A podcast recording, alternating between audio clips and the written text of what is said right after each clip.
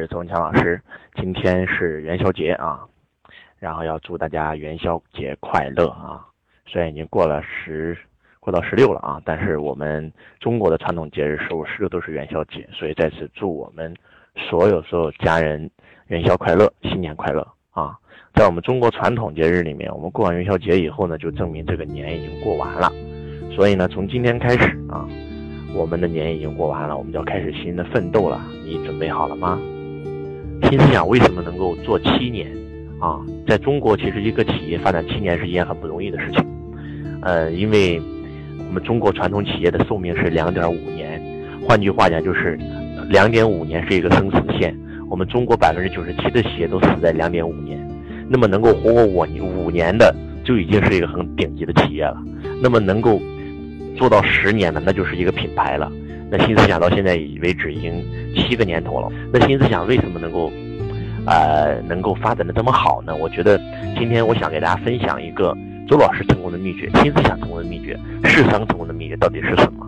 然后如何把这个公司经营好？如果你正在创业或者准备创业，如果你这个想像周老师一样能够成为一个企业家，能够成为一个投资家，能够财富自由，那么今天晚上的分享将会对你。有一个非常非常深刻的改变。新思想成功最大的秘诀就是以孝道来治我们的公司，来治企。新思想经营有三道文化，在我们的经营之道的品牌课现场，我们有讲过经营企业的三道文化，也是我们整个中华五千年能够发展生生不息的。为什么我们中华能够发展五千年？周老师今年带着我们的新思想的这个和我们时尚的集团的一些精英和高管。啊，进行了一个出国游啊，我们去年去了韩国，然后这个去了欧洲啊，今年我们去了泰国。周老师昨天刚刚从泰国回来，那么泰国只有八百年的历史，然后呢，这个欧洲也也只有这个不到一千年的历史。我们去的很多国家，没有一个能够像中国一样有五千年历史的。美国也只有两百多年的历史。那中国为什么能够生生不息呢？中国成功最大的核心就是第一个天道。第二个师道，第三个孝道。很多外国人在嘲笑我们中国人没有信仰的时候，其实他们不知道，其实中国人是有信仰的。如果没有信仰，我们不可能走五千年。那么中国的信仰是什么？中国人拜天，然后拜祖宗，啊，然后拜老师，天地君亲师。我不知道我们世商的这些小伙伴们，你们有没有这个家里面跟周老师一样是北方的？我们在北方的这个家里面都有一个，就是。呃，堂屋啊，我们的这个正屋呢，呃，桌上都会摆天地全神之尊位，然后上面写的就是几个字，叫“天地君亲师”。我们祖，我们我们中国人拜天啊，然后拜地，拜祖宗啊，然后这个拜老师，所以我们中国就是中华民族走过来就是三道，经营中华民族的三道文化：天道、师道和孝道。那对于我们企业来讲，我们企业的天是谁？很多老板会认为是老板本人，其实不是。我们企业的天就是我们的顾客，顾客就是我们企业的天，顾客才是我们的衣食父母。所以我们要办公室不是修的富丽堂皇，而是在接触客户的卖场里修的富丽堂皇。然后呢，要知道客户才是我们的天，我们要怎么样对天呢？一定要尊重顾客，一定要做出好产品，能够帮到顾客。那么这是第一个天道，然后第二个师道。那我们企业的师是谁？在当下最有结果的人就是企业的师。今年周老师出国游，除了选我们的这个高管以上的人以外，就是我们每一次的会务线下冠军，啊，我们会请他们跟我们一起公司花钱，周老师出钱，请他们出国游，因为当下最有结果的就是我们的老师。那第三个文化最核心的那就是孝道文化。你们知道我们中国古代。在没有科举制之前，我们中国人当官是怎么当的吗？叫举孝廉。什么叫举孝廉？就是这个人很孝顺，非常孝顺自己的父母。然后呢，被当地的县官知道了，就会被报到这个京上，然后呢，就可以被举荐成为一个官员。我们中国老祖宗的文化是，如果这个人连自己的父母都不孝顺，他怎么可能忠心皇帝呢？所以。一个人如果都不孝顺自己的父母，那这个人肯定不是个好人。你不要跟这些打交道了。这个人也没有什么财运的啊。在周老师这个价值百万的信仰课程现场，我们讲过一句话，叫“生命即是关系”。你和你父母的关系，就是你和财富的关系。你和父母关系不好，你想赚到钱那是不可能的，啊，拜佛拜佛拜财神，财神佛是谁呀？我们的父母就是我们的佛，就是我们的财神。所以天道、孝道、师道，这个孝道让公司长久，师道让公司发展，啊，然后天道让公司稳定。所以我们新思想一直是通过我们的这个三道企业文化在经营自己的公司。不管是新思想集团也好，还是世商集团也好，我们每一年都会给我们所有的员工的父母包红包，然后周老师亲自写啊，然后呢和杨老师一起，可能啊有几千块的，也有几万块的，然后这个红包是必须给他们父母的，然后而且要父母签字确认，给我们拍照片，确定这个钱，然后呢是给到父母手上，而且不单我们要给，呃每年发的分红。最少要让员工拿出一部分给到自己的父母，每个人都要签字确认。为什么今天要给大家讲这个点呢？其实讲这个点就是想告诉大家，我们很多企业之所以做的不好，就是因为我们缺失了这三道文化。一个老板都不孝顺自己的父母，你的员工怎么可能忠诚你？你自己都不孝顺自己的父母，财富根本都不会来到你的身边。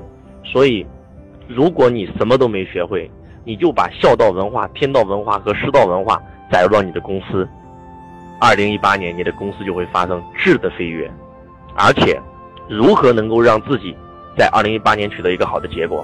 在二零一七年的时候，我们有很多的员工，然后呢以前负债，然后干了一年以后呢赚到钱了，啊回到家给父母买了房子，买了车子，然后给父母买金戒指、金项链。我记得我们有一个员工，啊三年没有回家，也是我们市上的一个小伙伴。然后呢，去年加入世商以后，通过世商一年时间买了辆宝马，然后开回家过年，然后呢发分红，然后加提成也有几十万现金，然后拿回家过年。当他带他母亲去到金器店给他母亲买戒指、买项链的时候，他的母亲说：“我等你的金戒指、金项链等了整整十年。”然后当他母亲讲到这儿的时候，眼泪都流下来了。然后我们这个世商的小伙就特别特别的感动。然后眼泪也是忍不住的往下流，就觉得我太亏欠父母了。然后呢，包括我们开年回来以后呢，我们开了一个茶话会，啊，让我们所有的伙伴们一起坐下来聊一聊，然后聊一聊自己回回家过年的那种场景。然后我们有很多赚了钱的小伙伴，然后就分享父母脸上真的是那种骄傲的表情，无以言表。所以，我觉得是什么样的动力啊，能够让我们的这些。小伙伴们能够真的是时尚的很多小伙伴都是九零后啊，他们为什么能够通过这个平台改变？其实就是一种对父母的责任。所以，这个当然了，也不是说所有的伙伴们回到家过年啊，也有一些伙伴们这个没有钱啊，然后穷的就只能够在留在深圳过年啊，没法回家，路费都没有啊。有些加入新思想只有一两个月，加入时尚啊几天的人都有。然后呢，因为。呃，有人听说这个留在深圳啊，周老师也发红包还管饭啊，年夜饭是周老师亲自陪我们所有留下来的伙伴们吃的啊。所以说我们很多时尚的小伙伴呢，就是没有钱的就留下来了。留下来以后在吃年夜饭的时候呢，他们很兴奋啊，刚开始非常兴奋，觉得哇哇，我终于可以近距离的接触老师了，跟老师以前正常吃顿饭，最少都是要老师的中金地址交了上百万代理商才有资格跟老师吃饭啊。我今天。既然能够加入新思想，不到短短一个月时间，可以跟老师一起吃饭，哇，太棒了！但是当老师讲完以后，他们都不不兴奋了啊，他们的眼泪都流下来了。我跟他们讲，我说，你们不管怎么样，一定要回家陪你们父母过一个好年。周老师就把我打工的时候没有钱，因为买不起飞机票，然后呢，零八年这个压大雪然后，舍不得买飞机票。然后呢，买了高铁票回不去，这个火车票买不出去，然后没有回到家。结果二二十八号给母亲打电话，母亲以为我到家了，瞬间眼泪就下来了。然后我就买了一张头等舱的机票飞回家过年。就很多故事吧，讲给我们世上的这些没有回家过年的小伙伴听了一下。他们听完以后呢，就特别的感触，然后就觉得哇，我发誓我今年一定要回家过年。我说你们回家过年，那是穷过呢，还是富过呢？他们说我们一定要富过。我说那怎么才能富过呢？然后我们就给他们分享啊，给他们分享，要憋一股气，什么气呢？四个字：衣锦还乡。要带着这股气在工作啊。所以讲这段的目的，其实就是想告诉我们所有的这个世桑的粉丝们，新年已经过去了，去年你过得好不好都已经是历史了，一点都不重要了。那去年过得不好的同学，想不想今年回去过个好年？孝顺的最高境界不是陪伴，而是成为父母的骄傲，而是能够回到家衣锦还乡，让父母脸上有光，这才是最高的孝顺的境界。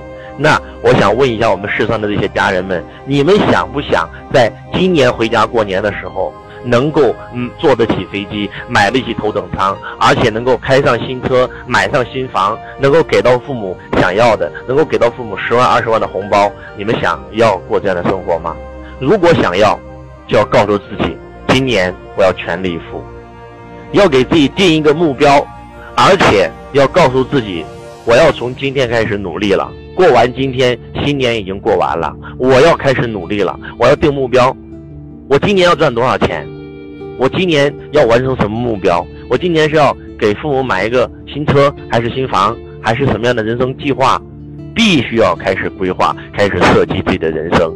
泰国以前是一个很穷的国家，然后呢，只有八百年的历史。八百年前，泰国是一片汪洋大海；八百年以后，地壳的变动让泰国浮出了水面。当地有了很多土族人，但是他们用了不到八百年的时间，今天发展的非常非常好。我们去到泰国以后，发现哇，全世界最幸福的人原来在泰国。泰国幸福指数连续三年排名第一，为什么呢？因为泰国人太有钱了，泰国政府太有钱了，泰国的皇室太有钱了。所以结果是什么？你们知道吗？